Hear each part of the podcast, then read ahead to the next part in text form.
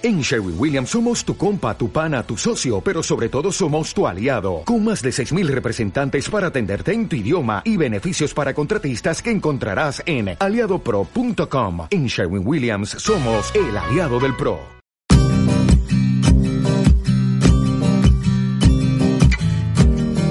Hola a todos y a todas y bienvenidos al programa de Turismo Sostenible de radioviajera.com. Este es un programa dedicado a dar a conocer el mundo a través de un turismo transformador y multiplicador de impactos positivos. Os habla Ángela Rodríguez, editora de la plataforma Travindi.com, dedicada a la difusión de noticias del turismo sostenible. En la noche sigo encendiendo sueños para limpiar con el humo sagrado cada recuerdo. Cuando escriba tu nombre en la arena blanca con fondo azul, cuando mire cielo en la forma cruel. Para hoy tenemos preparado un programa muy especial donde hablaremos de México. Un país considerado megadiverso, ya que alberga cerca del 10% de las especies de flora y fauna del mundo. Cuenta con alrededor de 63 grupos indígenas diferentes, una gastronomía exquisita declarada Patrimonio de la Humanidad y multitud de opciones para viajar bajo la filosofía del turismo sostenible.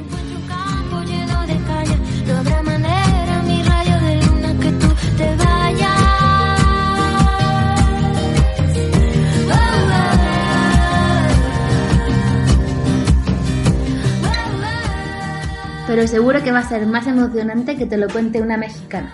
Y para eso vamos a hablar con Marisol Herrera, fundadora de la turoperadora de viajes de turismo responsable Totona al Viaje. Marisol es originaria de Veracruz y a lo largo de su vida ha viajado mucho por su país, conectando con la, con la cultura local, las comunidades indígenas que desarrollan proyectos ecoturísticos, descubriendo los secretos de ese México profundo y auténtico que va mucho más allá de los resorts, todo incluido de Cancún.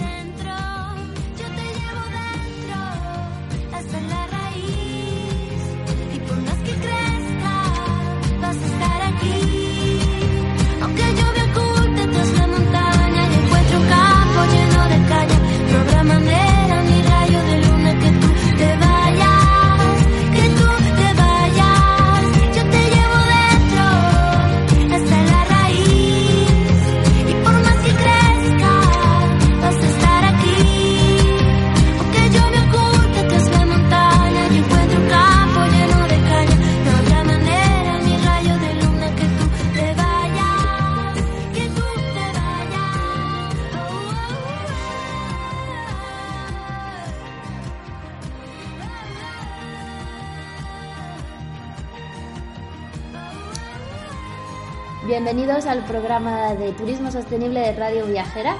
Hoy vamos a hablar del destino México con una persona muy especial. Ella es Marisol Herrera, que además de ser veracruzana de corazón, es eh, la fundadora de una empresa muy, muy especial, una turoperadora de turismo responsable en México. Hola Marisol, ¿cómo estás? Hola Ángela, muy contenta de compartir contigo y los radios escuchas de Radio Viajera.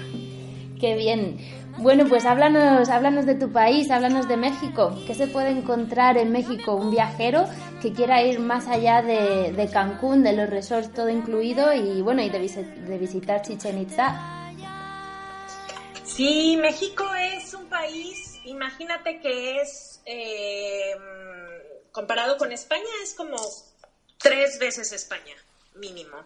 Eh, somos un país de 125 millones de habitantes con 56 etnias indígenas vivas, ¿no? Entonces tenemos una diversidad cultural increíble.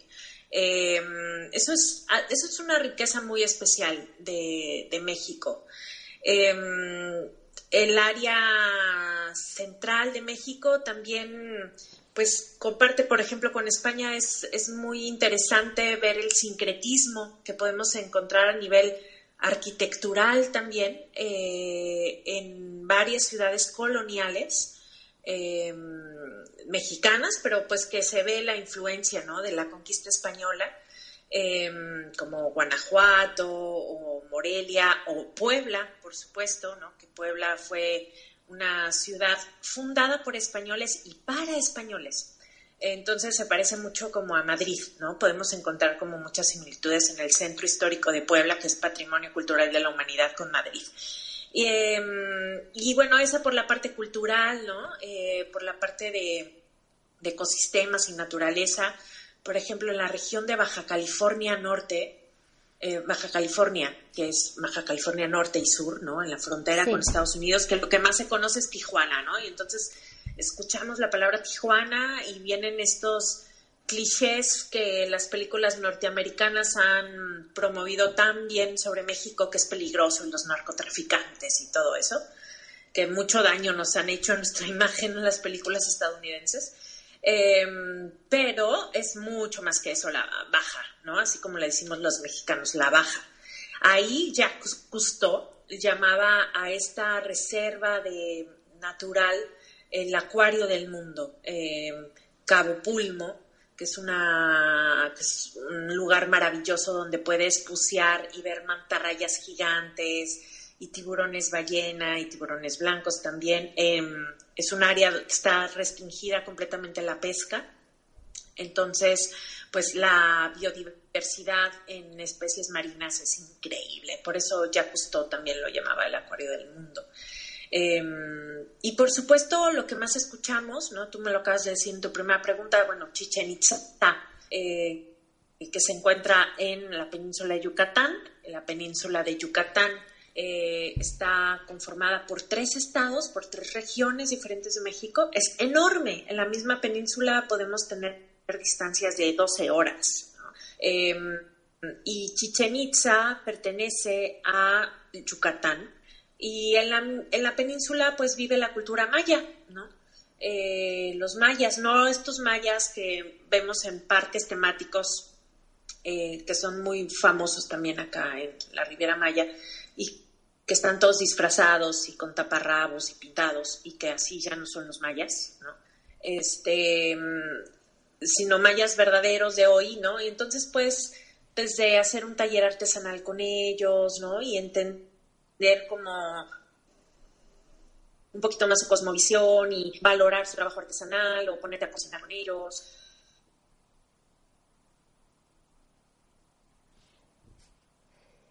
Uy, hemos perdido. hace muchos miles de Te estamos perdiendo, Marisol. Hola, A ver si es que se, se perdió la conexión, yo creo.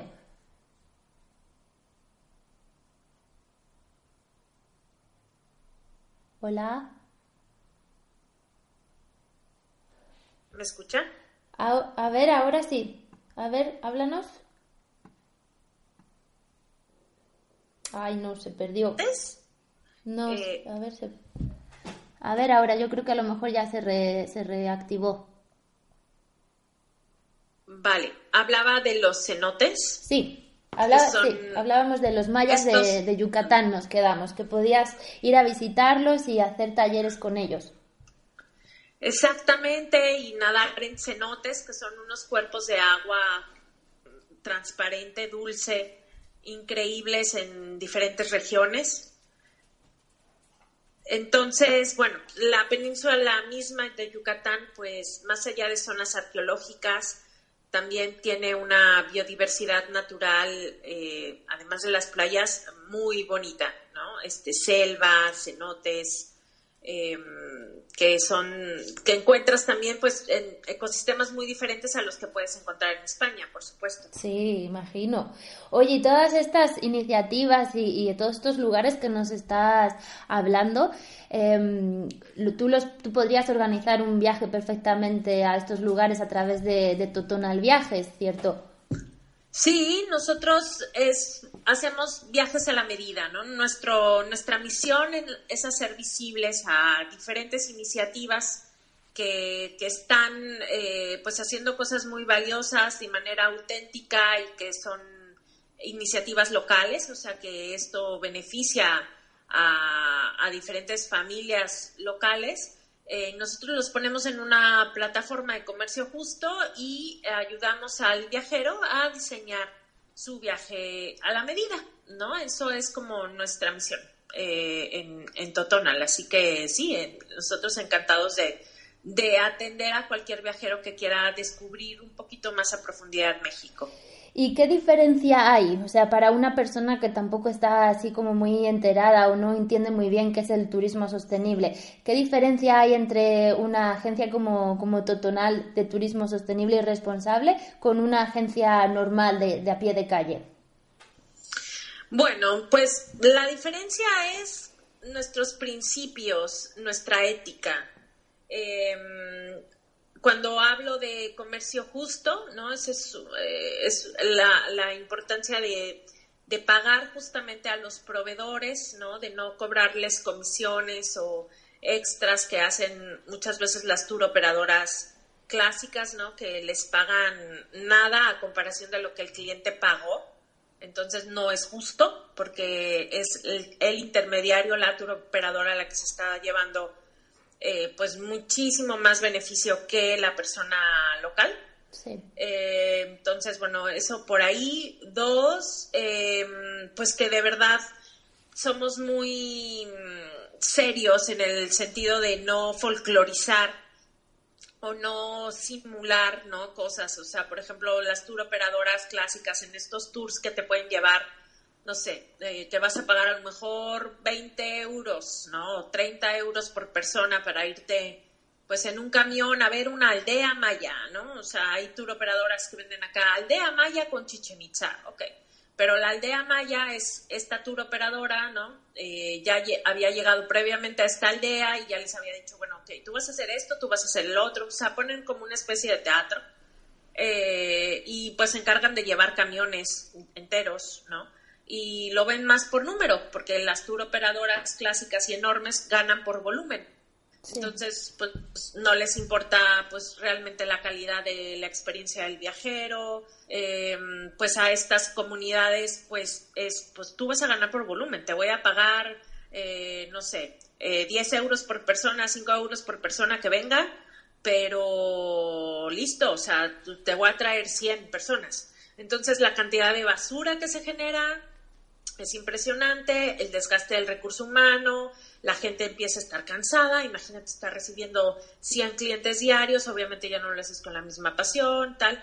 En cambio, ¿no? Eh, cuando una tour operadora, una agencia comprometida con el tema del turismo sostenible, bueno, pues piensa en esta capacidad de carga que se le conoce técnicamente en el mundo del turismo y que es bueno, a ver, este, no se va a ganar por volumen, vas a ganar por viajero que venga, ¿no?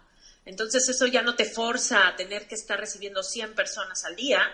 Eh, te están pagando bien, ¿no? Y están pagando bien su comida, tal, entonces lo haces pues también con gusto, no es lo mismo recibir a 30 que pues lo mismo, ¿no? O sea, es calidad, sí. es calidad y es autenticidad, eso es. Eh, y la verdad es que a veces, pues sí, el precio, por supuesto que, que es un factor que, que, importa, ¿no? Porque todo el mundo hacemos esfuerzos cuando queremos ir a un viaje y por supuesto que te la piensas en la cuestión del precio. Tampoco tiene por qué ser excesivamente caro. O sea, cuando nosotros decimos un viaje a la medida, uff, ¿eso cuánto me va a salir? No, ¿por qué? Porque un viaje a la medida también se puede hacer con por ejemplo, con cabañas que son gestionadas por la comunidad y que son más económicas, o por hoteles de tres estrellas que están lindos y limpios y bien. No vas a tener lujos, pero vas a estar muy bien. Entonces, no necesariamente es caro eh, ser un viajero más consciente. ¿no? Por decirlo, ser un viajero responsable. Ser simplemente un viajero más consciente y que en esa elección que tú hagas de tu tipo de viaje, también la riqueza que vas a sentir tú, o sea, la satisfacción que se siente interiormente va a ser completamente distinta a que si te subiste a un autobús con 50 personas y eres uno más, eres un número, ¿no? Eh, entonces es muy diferente. Sí, totalmente de acuerdo. Hablas, hablas de, bueno, de un turismo gestionado por, por comunidades. O sea, eso en turismo, lo, claro, lo llamamos turismo comunitario pero ¿qué puede un viajero realmente encontrar? A lo mejor ponos el ejemplo de, algo de, de allí, de México. ¿Qué es lo que un viajero puede encontrar si tú le diseñas un viaje de turismo comunitario? Un viaje de turismo comunitario, bueno, pues puede encontrar estar en zonas rurales de México. en donde difícilmente va a haber a grupos de turistas enormes. Entonces, bueno, va a tener una experiencia como muy, muy profunda. Además, las personas eh, con iniciativas así de turismo comunitario, eh, pues ellos realmente, para ellos esto representa una generación de ingresos importante y se esfuerzan mucho, son muy perseverantes porque ellos no tienen las herramientas que la mayor parte de nosotros los occidentales o que estamos o vivimos en la ciudad tenemos, ¿no? Como el acceso a redes sociales, internet, fácilmente. Eh, entonces, ellos, para ellos es un logro y es una, es muchísimo gusto cuando reciben a un cliente. Eh, entonces, bueno, la oportunidad de interactuar ¿no? con estas personas eh, eh, que no han estado trastocadas por la cuestión del turismo, ¿no? Eso le da un toque, una magia muy especial. También, bueno, pues aprender sobre sus saberes ancestrales. por ejemplo, con una comunidad que trabajamos aquí en Quintana Roo, Chujunjup, pues cómo se extrae la miel de una especie de abeja que es nativa y está en peligro de extinción y que no tiene aguijón, entonces las conoces estas abejitas, ves cómo se produce su miel o aprendes cómo se saca la fibra de textil o el chicle. ¿Sabían que el chicle es un producto de origen mexicano, maya precisamente? Entonces, pues puedes ir con un señor, ¿no? Que es pues chiclero desde los 12 años y se sube a los árboles con una cuerda impresionante para sacar la resina de esta especie de árbol y, eh, y, bueno, y esa resina es la que después se convierte en el chicle y que después se le puede poner saborizantes. Em, pero bueno, aprender, ¿no? Aprender sobre, sobre estos saberes ancestrales y la relación con la naturaleza, ¿no? de esta hierba te sirve para esto, esto te cura esto, eh, su tranquilidad, porque cuando una persona está muy en contacto con la naturaleza, también tiene una paz ahí muy especial, que nos viene muy bien a los que vivimos luego en la locura de las ciudades. Em, y eso es algo muy especial, que no en cualquier lugar o no en cualquier destino turístico lo encuentras. Eso se encuentra más en estos destinos rurales. Y que, bueno, cuando se dice turismo comunitario es porque vas a estar en contacto con alguna iniciativa que es gestionada por personas de la comunidad. La verdad que además en México hay muchísimos proyectos de, este tipo de turismo y no es tan conocido tampoco el país por, por ser por ser bueno por, por tener tanta cantidad pero pero sí que los hay porque con Totonal Viajes creo que he escuchado que, que son trabajan con cerca de 30 de 30 proyectos de este tipo en todo en toda la República Sí, hay muchísimos. Nosotros trabajamos con 30 iniciativas así que hemos ido articulando y que conocemos personalmente.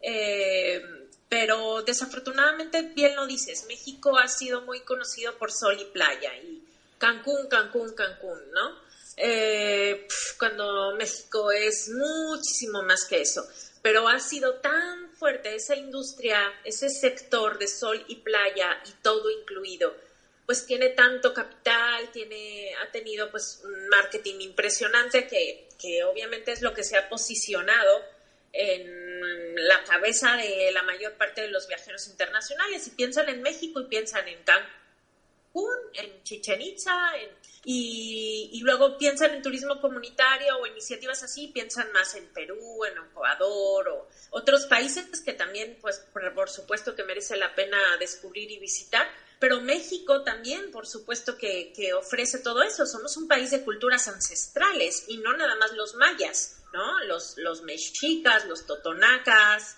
los zapotecas, en fin, o sea, 56 etnias indígenas. Entonces, imagínense toda la diversidad que da. Eh, y en cuestión de artesanía, wow, artesanía, en trabajos artesanales somos riquísimos. Si vas a Oaxaca, a Chiapas, ¿no? No se te acaban los ojos de, de, de ver los trabajos tan maravillosos que hacen los artesanos de esas regiones. No me cabe la menor duda, además que tanta diversidad cultural, pues en eso se traduce, en que cada territorio termina teniendo esa característica única.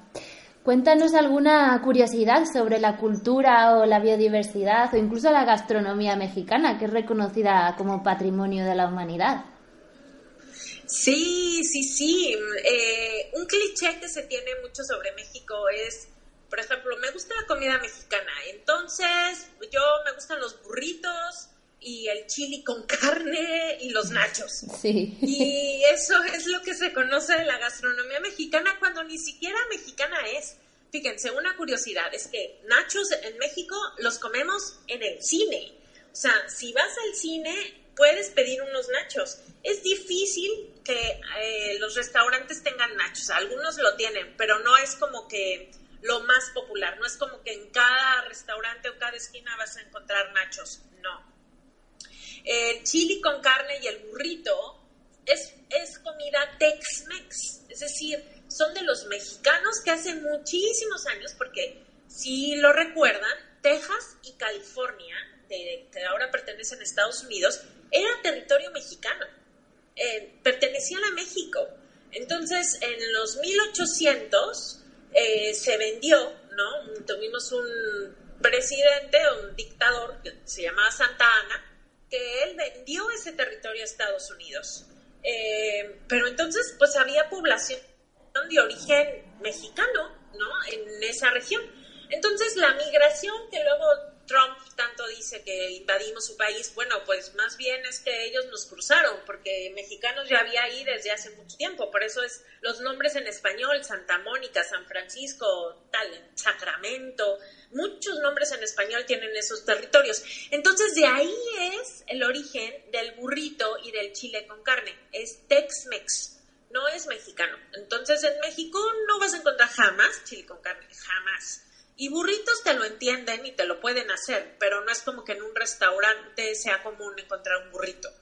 Eh, esas son curiosidades y de los clichés importantes que se tienen sobre la gastronomía mexicana. Otro es que todo te va a picar, es que todo lo comen con chile. ¿Qué voy a hacer porque todo lo comen con chile?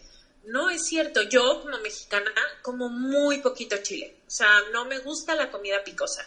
Entonces en México puedes comer muchísima fruta, mucha verdura, eh, muchas cosas a la plancha, sanas, pescados, increíble, también lo sabemos cocinar.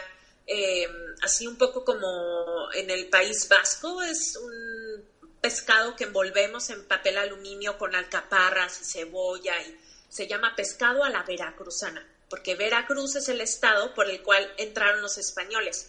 Entonces ahí hay un sincretismo en la comida, en la comida influencia española y mexicana, impresionante lo que encontramos en Veracruz en ese sentido por haber sido entrada de los españoles para la conquista de México. Madre mía, se nos está haciendo la boca agua. ¡Ay, qué rico! A mí Sí. también. yo quiero un pescado a la veracruzana, me encanta. Qué bien. Bueno, para terminar ya con este, con este bloque sobre, sobre México con Marisol, vamos a preguntarte alguno, o sea, algún ejemplo, algún ejemplo en concreto que un viajero que vaya a México debe tener en cuenta para no caer en las en un turismo masificado y verdaderamente encontrar ese México profundo y real del que nos estás hablando. Bueno, un consejo es que no tengan miedo. Miren, desafortunadamente es una realidad, ¿no? Que tenemos una imagen pésima. Claro que han pasado cosas en México, en ciertas áreas, sobre todo en el norte de México. eh, y el problema de la droga, como en muchos países de Latinoamérica, está. Pero no se imaginen que vas a venir a México y que vas a ir por la calle y te van a balasear o te van a secuestrar o mucha gente tiene miedo de, de viajar de una manera distinta por México y eso los limita en sus elecciones eh, para poder entonces, no sé, hacer un viaje en autobús más pequeños, locales, ¿no? Eh, entonces uno es que no se dejen llevar por, por lo que dicen los medios de comunicación masivos. Eh, para que eso les dé oportunidad de descubrir algo más. Otro consejo es que eh, es seguro también conducir, por ejemplo, en México si rentas un auto. Eso es una muy buena manera de descubrir el país. Eh, sobre todo en la península de Yucatán, que es enorme, y si quieres venir, si vuelas a Cancún, por ejemplo, que Cancún, pues bueno, es el aeropuerto más importante, entonces, pues hay que llegar por ahí. Pero puedes rentar el auto, ¿no?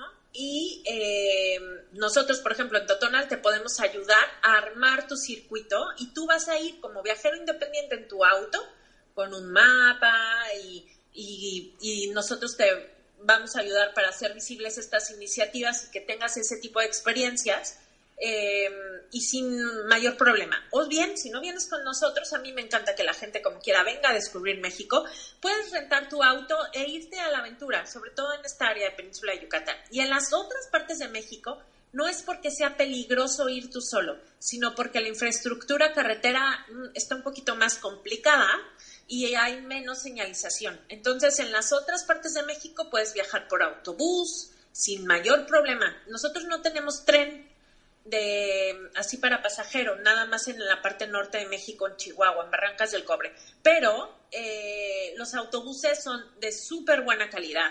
Eh, así que, bueno, que no, que no tengan miedo de descubrir el país de una manera distinta. Genial. Bueno, Marisol, te vamos a despedir, pero muchas gracias por haber estado aquí con nosotros en el programa de Turismo Sostenible de Radio Viajera, contándonos tantas cosas sobre tu país y sobre, sobre Totonal Viajes. Eh, Encantada, Ángela. Muchísimas gracias por la oportunidad de, de hablar un poquito más de lo que se conoce normalmente sobre México y ojalá ahí se animen y vengan a disfrutar este, este país. muchas gracias, Marisol. Hasta luego. Adiós. olvidar el tiempo y su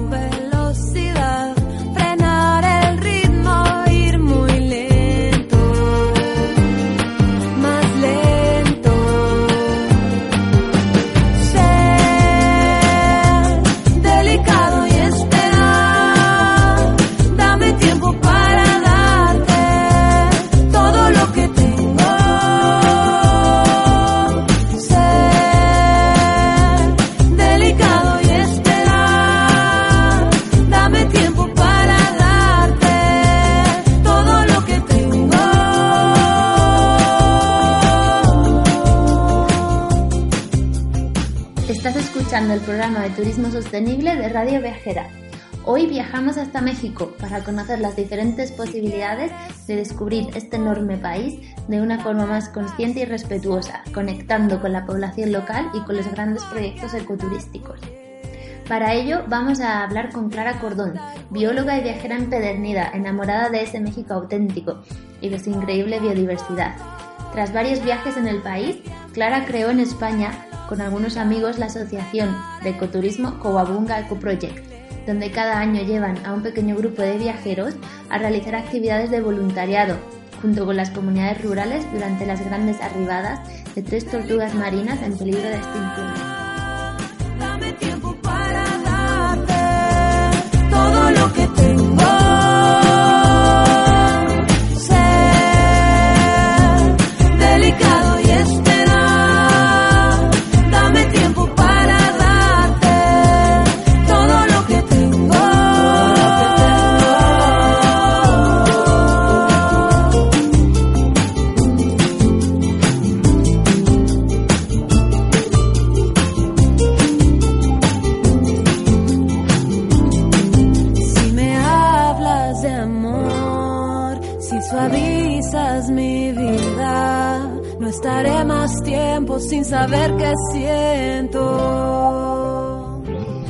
Estamos en el, en el programa de Turismo Sostenible por México de Radio Viajera y hoy vamos a hablar con, con Clara Cordón, que es una, una persona que ha viajado mucho por México y tiene gran experiencia en este país tan diverso.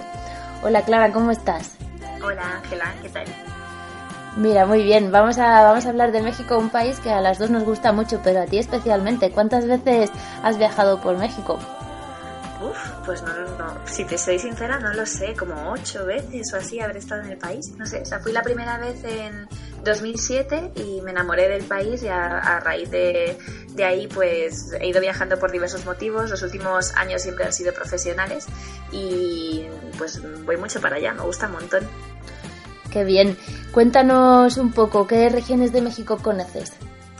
Pues mira, yo he estado en el Estado de México, he estado en Morelia, en Guadalajara, o sea, sobre todo luego me he movido por el sur, por Oaxaca, Chiapas y luego he estado en la zona de, de Quintana Roo, en la zona del Caribe. Es que México tiene una variedad increíble de, de paisajes y de, de diversidad cultural. De hecho, dicen que, bueno, no dicen, el hecho es que es, es un país me, mega diverso, ¿verdad? Sí, Justo, sí, sí. O sea, es que lo bueno de México es que hay muchos Méxicos dentro del propio país y incluso dentro de cada estado te puedes encontrar paisajes súper distintos, eh, personas súper distintas y, y, la fauna que a mí me interesa mucho pues también. O sea, va, va variando mucho, es muy curioso. Y cuéntanos, cuéntanos un poco, o sea, qué es lo que tú has descubierto como viajera, cosas que te hayan llamado la atención o que no conocías antes de, de viajar por este país. Pues a mí eh, es una pregunta complicada porque de México me llaman la atención muchas cosas. Una cosa que me llamó mucha atención y que me di cuenta la segunda vez que estuve, no la primera, eh, es el olor. O sea, tú cuando te bajas del avión en el DF, el DF huele de una manera muy particular eh, que es un olor que, que, que, te das cuenta de que lo has añorado una vez vuelves y, y, lo vuelves a oler. A mí eso me llama mucho la atención. Y luego me gusta mucho pensar que México tiene los cielos muy abiertos. ¿no? Y esa expresión es un poco extraña, pero es como que se ve mucha amplitud. Tienes la sensación de que hay mucho paisaje a tu alrededor en México. Y es así como cosas así de percepción muy personal. Pero luego eh, suena muy tópico, pero la comida pues es es muy curiosa en México. El tema del picante, si no estás acostumbrado, pues eh, no lo sé, yo creo que te tienes que exponer a ello. Y luego los paisajes es que son espectaculares y las ciudades también, tienes muchísima, muchísima variedad, las ciudades coloniales son, son una maravilla, no sé, tiene, para mí es que México es que tiene mucho, tiene mucho que ver. Sí, es cierto. Yo creo que una, un, una persona que ha viajado a México fuera de lo, de lo que son los resorts todo incluido y que ha descubierto la verdadera esencia de, de este país, eh, bueno, pues siempre se queda guardado en su corazón, ¿cierto? Sí, sí. Oye, y en temas de seguridad, que es algo que, que siempre pues se pregunta mucho, ¿no? O, o, sea, a mí también me pasa que te preguntan que, que, si es un país seguro, que si te sientes insegura. ¿Tú como mujer viajando por México alguna vez te has sentido insegura?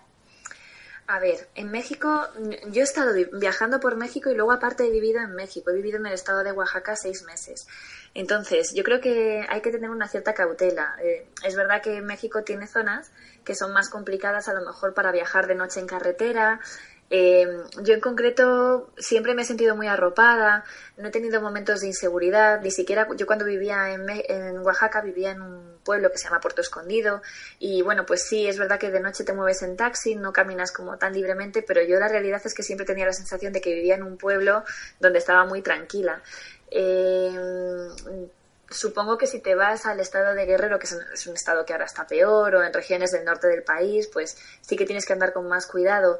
Pero yo la sensación que he tenido siempre por las zonas por las que me he movido de México es que hay mucho mochilero, eh, que el turismo es, eh, o sea, el mexicano está cuidando mucho el turismo ahora mismo porque es una vía de desarrollo muy buena, sobre todo si se hace bien desde el punto de vista de la sostenibilidad, pues mucho mejor.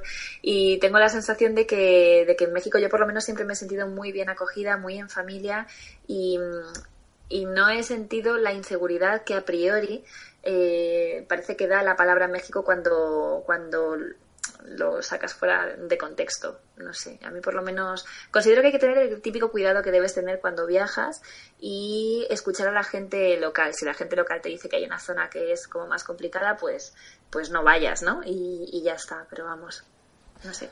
Sí, no, yo también yo también estoy de acuerdo con, con, lo que tú dices. Al fin y al cabo, también, pues cuando viajas y, y te pasa, te puede pasar por cualquier país del mundo, ¿no? Es tener ese cuidado y tener, pues, esa, esa cierta cautela, pues, a determinadas horas también de salir y todo eso. Hablemos de la biodiversidad mexicana, que es un tema que te gusta mucho, ¿verdad? Sí.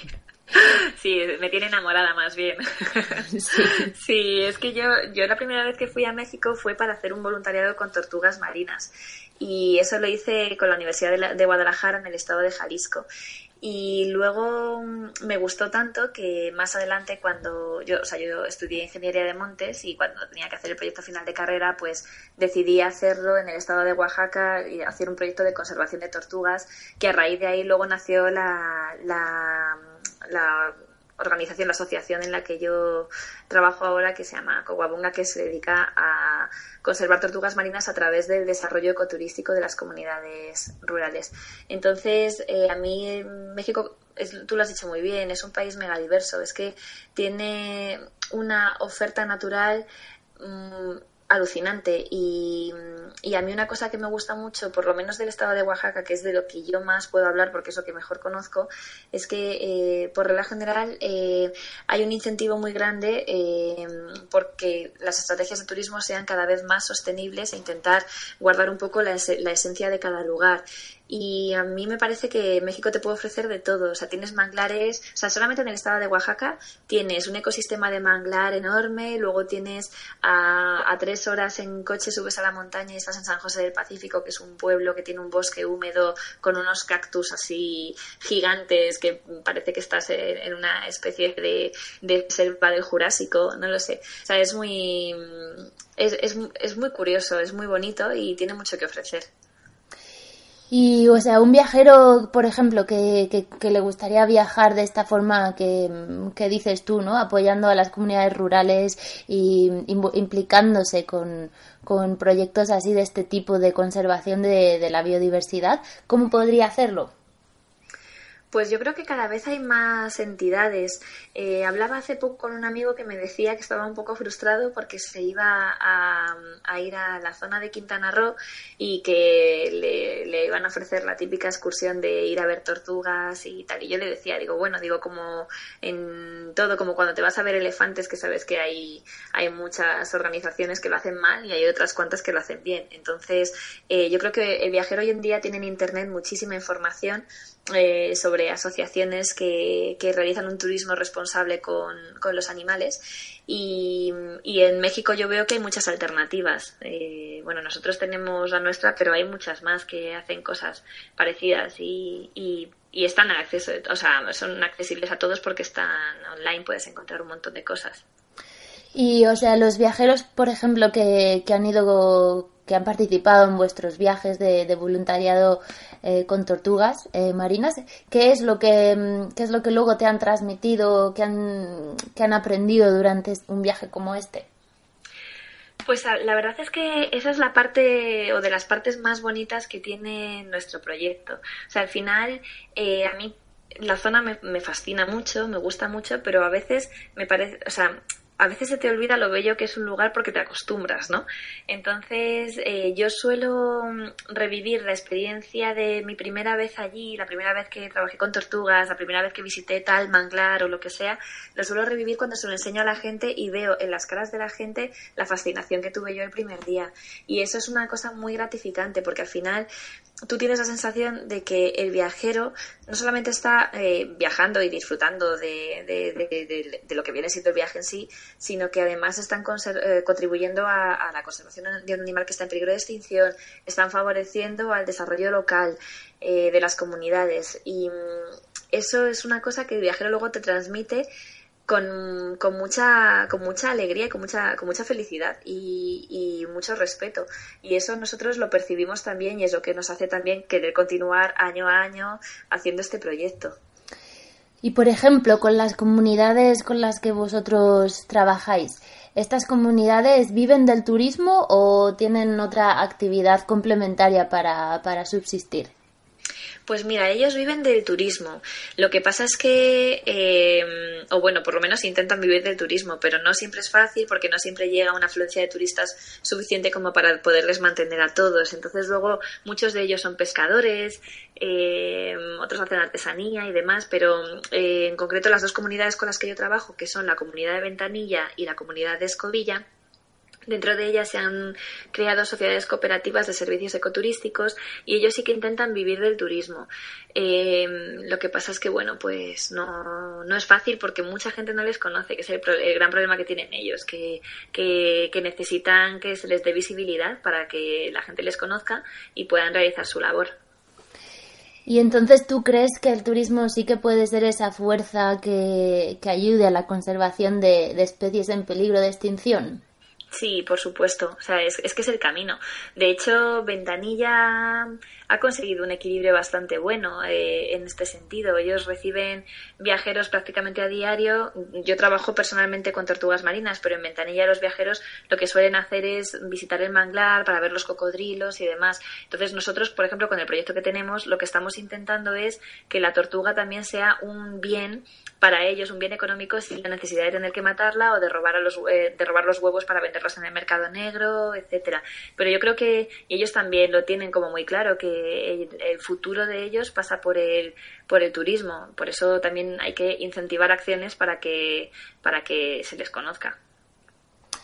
Sí, o sea, esto- sí, es la verdad que, que luego ese es un tema, porque pues sí, está la demanda de, de viajeros que buscan viajar creando estos impactos positivos, ¿no? Pero no siempre es tan fácil encontrar estos proyectos que son genuinos, porque también seguramente alguna vez te has encontrado con proyectos que que no son que no crean, o sea, que no trabajan con la población local, sino que al final luego se terminan un poco como prostituyendo económicamente.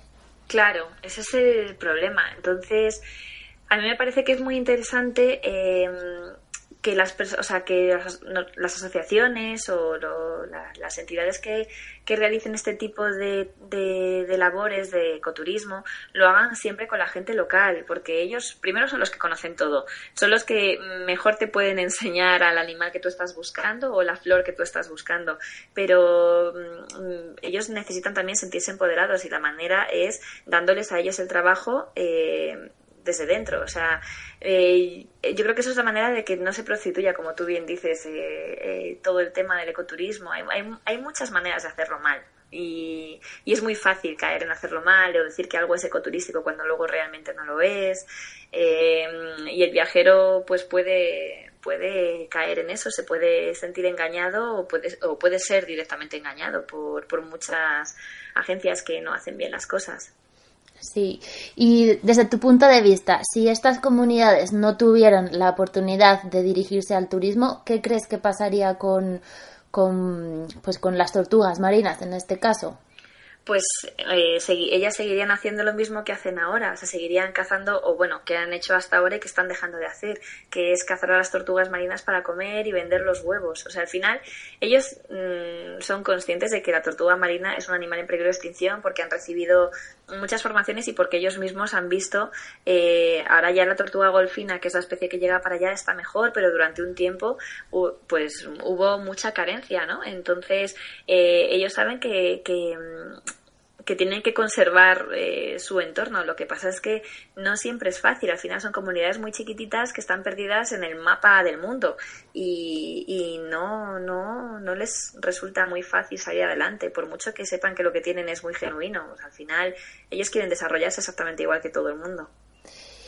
Y, por ejemplo, en vuestro viaje, ¿qué actividades se llevan a cabo durante, durante el, el itinerario, durante los días que estáis allí con las comunidades? Pues nosotros lo que hacemos, o sea, el viaje está estructurado en que como tres cuartas partes del viaje son con las tortugas marinas y luego hay un otro cuarto que, que viajamos por el estado de Oaxaca hasta llegar a la ciudad de Oaxaca donde termina el viaje. Entonces, eh, las actividades que realizamos son cada noche hacemos patrullajes nocturnos para buscar a las hembras que salen del mar a desovar y las protegemos de posibles fur- furtivos y luego recogemos los nidos que encontremos y los llevamos a un corral de incubación para que luego las crías puedan nacer eh, sin peligro de ser mm, pues eh, eh, comidas por perros o, o demás. Eh, luego realizamos las liberaciones de las crías al atardecer y luego hacemos limpieza del campamento, limpieza del corral y hacemos durante el día talleres de educación ambiental con, con los miembros de las propias comunidades. Entonces eso también establece un feedback muy bonito entre el viajero y la persona de la comunidad. El año pasado, por ejemplo, pues nos dio por meternos en, en la cocina de, de, una de las eh, mujeres de Ventanilla y estuvimos cocinando con ella gazpacho y tortilla y ella estuvo haciéndonos mole y entonces al final estableces así un vínculo que va mucho más allá de un turista que pasa y listo. O sea, nosotros Sí. vivimos con ellos, eh, pasamos mucho rato con ellos porque nos apetece y a ellos también les apetece, es muy divertido y, se aprende muchísimo de cómo viven ellos, cuál es su historia, por qué hacen esto, aprendes a no juzgar las cosas que hacen bajo tu punto de vista mal, pues aprendes a no juzgarlo y entiendes por qué se hacen las cosas de esa manera y no de otra y hay cosas que no llegas a entender nunca, pero, pero bueno, pues asumes que pensamos de maneras diferentes en algunas cosas, pero ese aprendizaje es muy bueno para todo el mundo, para el viajero y para la gente de allá también.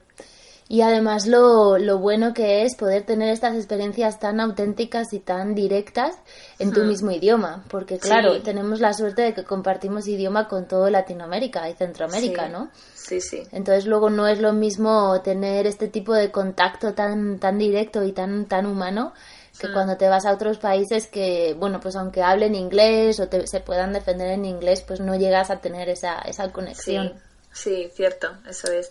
Y bueno, de todos modos, aunque se hable español, pero muchas veces tienes la sensación de que no hablas el mismo idioma. ¿eh? Sí, es Porque- cierto. Porque a veces no te estás comunicando, por mucho que tú creas, no te estás comunicando, pero bueno, forma parte de, de- de la aventura también. Pues sí. Oye, ¿qué consejos le darías a, a una persona, o sea, que quiera que quiera viajar por México de en este en este pues de este tipo con este tipo de, de viajes así?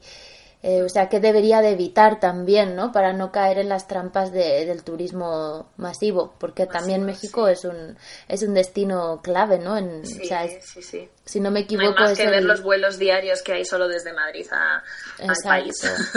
Sí, si no, Sí. si no me equivoco, es el es- destino líder de toda Latinoamérica de, de llegadas internacionales. Entonces, ¿cómo puedes escapar de esa burbuja y verdaderamente conectar con la población local? Pues yo creo que lo primero que tienes que hacer es quitarte ciertos prejuicios que puedas tener como, como viajero eh, o ciertos miedos, que, que es lógico que los tengas. Mm, Yo creo que es muy bueno buscar información en, en Internet. Si es que ya, mm, recurro mucho a Internet, pero es que me parece un arma muy válida para que podamos conocer otras opciones y salirnos de, de lo convencional. Eh, en cuanto te sales de las rutas marcadas, aparece un mundo completamente distinto de personas que te van a abrir los brazos y que te van a, a- enseñar pues un México que a priori no sale, no sale en las guías, ¿no? Entonces yo, pues no sé, recomendaría siempre viajar en autobuses, porque creo que, que viajando en bus se conoce, se conoce mucho. Eh, leería sobre el lugar, ver qué, qué puedes encontrar al margen de, de los lugares como más típicos y no lo sé, me metería en el país, o sea, intentaría hablar mucho con la gente, con la gente local porque de verdad que mm, es que se aprende un montón, es una experiencia muy gratificante. No lo sé, no sé si soy quien para dar consejos, o sea, no sé si quieres como consejos más prácticos, no, no sé. No, es tan genial, es tan genial y claro, o sea, tú también has, has viajado mucho por, por México, pero también por otras partes de, del mundo y también y siempre bajo esa filosofía, ¿no? Sí, o sea, al final es que eh, eh, tú puedes, tú, tú eliges la manera en la que quieres pasar por un lugar, ¿no? Y, y- y está bien cualquiera, ¿no? Pues cada uno, ca- cada uno elige. Pero es que de verdad, eh, en cuanto te paras a mirar un poco más allá de lo que tienes a tu alrededor, descubres un montón de cosas que, que no te esperabas, ¿no? Entonces, a lo mejor mm, es bueno ir eh, sin, o sea, ser flexible, no ir con, con las ideas como muy cerradas, o sea, a lo mejor tener como una mini guía, pero luego quizá llegas a un sitio, a mí me pasó cuando fui a San Cristóbal de las Casas en Chiapas, que me parece una ciudad alucinante, la más bonita del universo, creo que Sí. es esa. Y yo cuando fui a San Cristóbal iba de paso y al final decides quedarte un tiempo porque, porque merece la pena. Pues si tienes posibilidad de ir con la mente abierta, vas a descubrir muchos Méxicos, no uno, muchos, y, muy diferentes a lo que a lo mejor la idea que tienes de- del Caribe, que, que está muy bien, es muy bonita, pero es que México también es eso, pero también son otras cosas.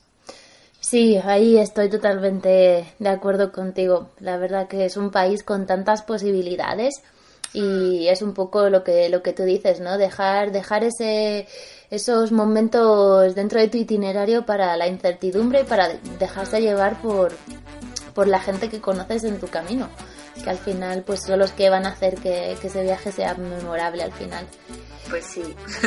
Pues bueno, Clara, muchas gracias por estar con nosotros aquí en el programa de Turismo Sostenible de Radio Viajera. Y te, dese- Ángela, un placer. y te deseamos todo lo mejor en este viaje que te vas ahora justo en un par de días. Sí, en un par de allá. días. En, en dos días estoy volando ya. Muy bien. Así que sí. Pues que disfrutéis mucho y ya a ver si nos cuentas a la vuelta. Muchísimas gracias, estaré encantada. Adiós, Clara. Adiós, un abrazo. por la ansiedad de que estés junto a mí. Olvida la vanidad y el orgullo déjalo afuera. Y tus labios se entreabrieron para decirme deseo y te quiero.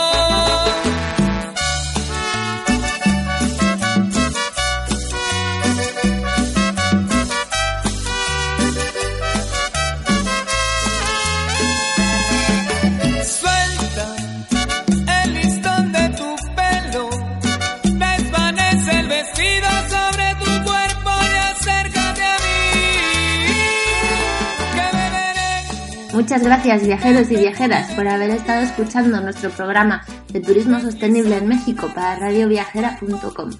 Os esperamos en el siguiente episodio donde nos vamos a ir hasta el Perú, donde hablaremos con dos personas que se conocen el Perú muy bien y que nos van a contar un montón de secretos sobre cómo viajar con valores de turismo sostenible en el país.